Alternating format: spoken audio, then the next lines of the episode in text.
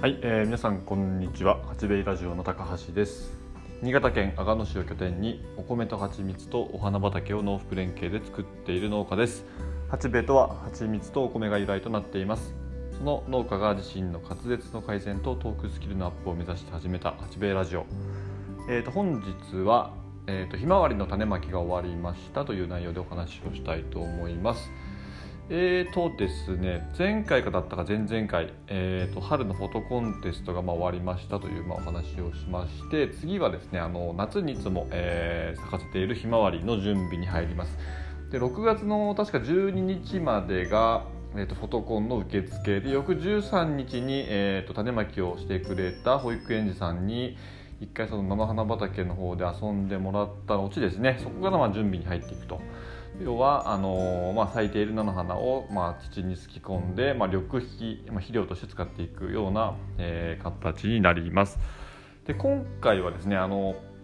昨年と若干ちょっと,、まあえーと、ワン工程増やしたというかですねあのいつも例年だとそのすき込んだ、えーと、菜の花だけを、まあ、肥料として行うん取りあの使って、えー、栽培するんですが、えーと、春にちょっと試験的にというか、まあ、あの菜の花の前に、まあえーとなんだ厳密に言うと昨年、えー、ちょ堆肥を入れたんですねその堆肥というのはもともと今、えー、と貸していただいているその土地、えー、農地のですねえー、持ち主であるその五泉市、えー、と阿賀野市の隣にあります五泉市というところに、まあ、鶏をたくさん飼っている木村ファームさんというところがあります。えーとね、すごく大きいところで、えーと、卵をねすごくたくさん販売しています。直売所なんかもねありまして、えー、でもそちらの、まあ、会長さんにですねあの、まあ、ちょっとお話をさせていただいてどうしてもその、まあ、補助の条件によってはですねその、まあ、花が咲きづらい場所もあるので、まあそのまあ、堆肥ちょっといただけるのであればもらいたいなというお話をさせてもらったところ快、まあ、く「ああいいよいいよ運んでやるよ」みたいな話で昨年えー、どうでしょうね。2トンダンプで、え、20代30代ぐらいの堆肥が来ました。でなかなかね今度それをあの、まあ、マニアスプレーターっていうその、まあ、堆肥をまく機械も当然持っていませんので、まあ、手作業でまくことになるんですが、えーとまあ、いつもですねそのひまわりの刈り取りえー、要は油を絞るためにあの補助からまあ刈り取るんですがその作業をですね請け負ってくれている、えー、柴田市同じくその、まあ、阿賀野市の隣の、えー、市になります柴田市という五泉市とはこの反対隣の方なんですがえそちらの柴田市ののぞみファームさんという、まあ、ここもすごくまあお付き合い長くさせていただいてますそののぞみファームさんに、えーと、なんとか、あのー、まあ、手作業になるんですけどちょっと散布お願いでき散布というかその堆肥巻きをですねお願いしたいという話をさせていただきました。で今回ですね、まあ、あの忙しい時期にもかかわらず、えー、と1日ですね15日だったか16日に来ていただいてそれこそ朝、まあ、午前中から午後までですねフルに1日働い働いてというか、まあ、動いていただいてえっ、と2トンダンプで、えー、何台分かな？えっ、ー、と12345台5台6台分ぐらいでしょうかね。の堆肥を、えーと、巻いていただきました。はい、でまああの春です要は昨年秋に1回その堆肥散布をしてもらって今年その春の菜の花の結果を見たところですねその堆肥をまいた場所まいた箇所に関してはすごくその菜の花の成長が良かったんです。まあ、例年、まあ、例えばまあその高さ草丈としてまあ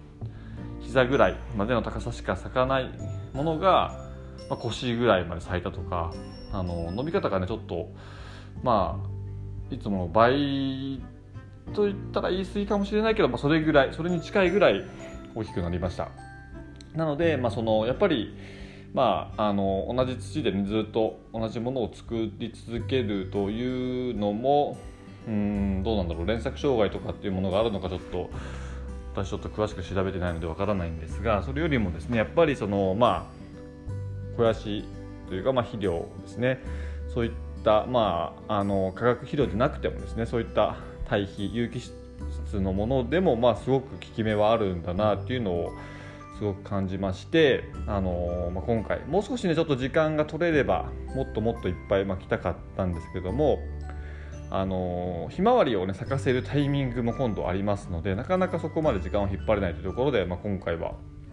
あの1日で来ていただいて、えー、今回はですね、えー、どうだろう。その補助ではトータル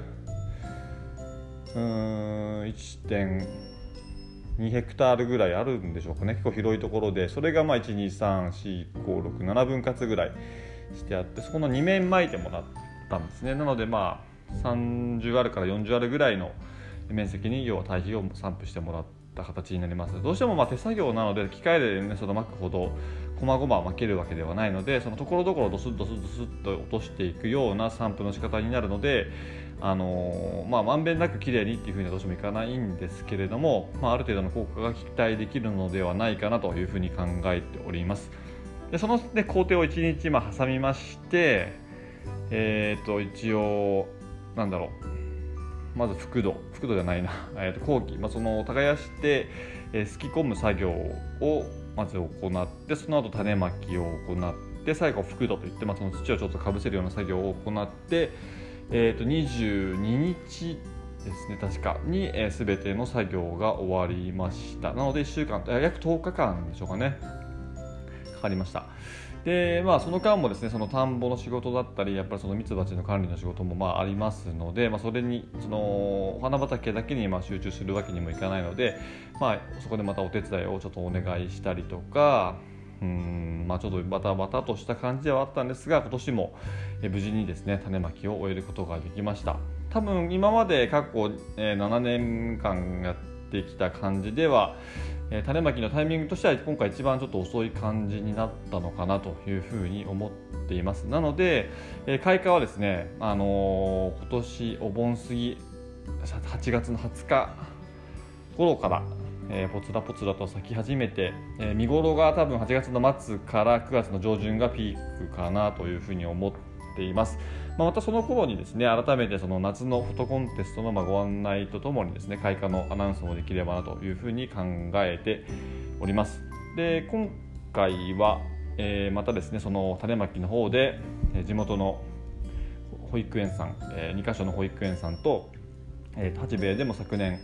あのインターン生をちょっと受け入れたその新潟食料農業大学さんの方たちに来ていただきました。でいつもねそこに今クローバーさんも来てくださるんですが今回はちょっとそのタイミング的にちょっとどうしてもあのまあお忙しいということでしたのでまたですね開花のタイミングで遊びに来てもらえればなというふうにも考えております、